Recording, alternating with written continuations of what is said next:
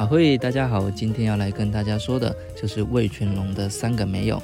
那针对上一支影片有关季后赛规则相关的话题，是因为在网络上有看到球迷提出归零的想法，那想说如果依这个角度出发，就顺便带一下，真的没有想太多。当然说的没错，拼半季冠军就是为了至少争夺一胜，甚至可以直上总冠军。那非常感谢你们的留言，也感谢你们认真观看。那之后的影片在内容的剪辑上，我也会多加注意，希望你们能继续支持我们的影片，感谢。那今天要跟大家说的魏全龙的三个没有，一定想说，哎，又来，到底是什么意思？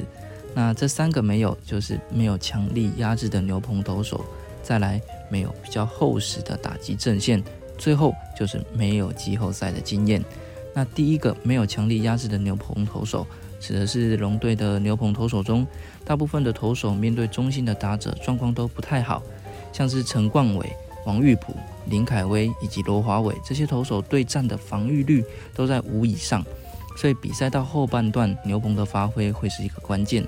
那有一个比较可惜的是赵锦荣面对中性的防御率是相当优异的，结果传出手部不适，可能没有办法参与季后赛，这对龙队的牛棚就非常伤。不过武夺以及林子玉面对中性的成绩都还不差，尤其是武夺要稍微拉长局数或者几局的投球，看起来都还能应付。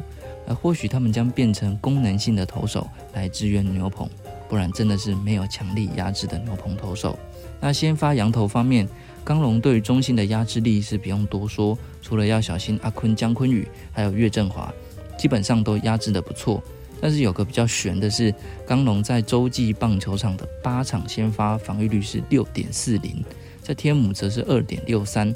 那会不会因为这样就把刚龙排到第二场，在自家天母棒球场先发？那可能也不用跟德保拉硬碰硬，这也是值得注意的观战重点。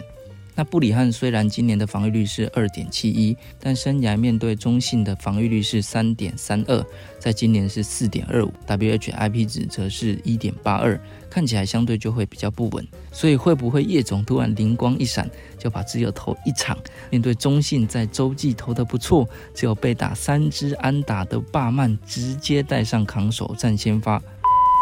当然，龙王王伟忠的成绩也不错，一定是会考量进去的。真的要考量的，可能就是他的身体状况了。所以五夺以及王维忠可能比较会以功能性为主，那运用起来会相对比较弹性。那么实际上怎么运用，就看教练团这边怎么做考量。那龙队的这几位投手面对中心的打者状况是如何呢？首先刚刚提到的刚龙要小心姜坤宇跟岳振华嘛，那其他的打者就压制的很不错。布里汉则是要小心许基宏、林书义以及詹子贤。那这三位面对布里汉都敲出四成以上的打击率，王维忠的话则是陈文杰打出了五成的对战成绩。所以要小心的对象就都不太一样，就不像中性的投手那样，就是大概是那几位主力要小心。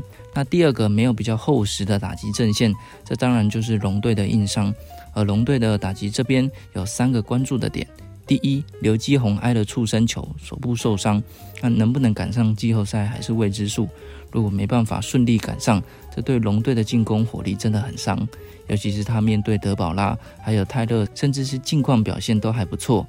第二就是陈炳杰有望加入季后赛，这对龙队的进攻很加分，而且在面对宝拉也打得不错。第三则是李凯威在十月的打击近况，相对整季来说是有一些小下滑。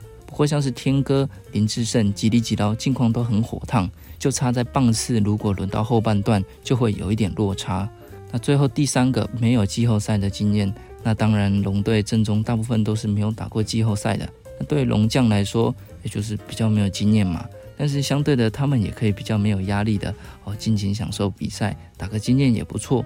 又或许就打入台湾大赛也说不定。那么以上就是魏全龙的三个没有。喜欢的话，订阅、按赞、分享、开启小铃铛。我们就下次见，拜拜。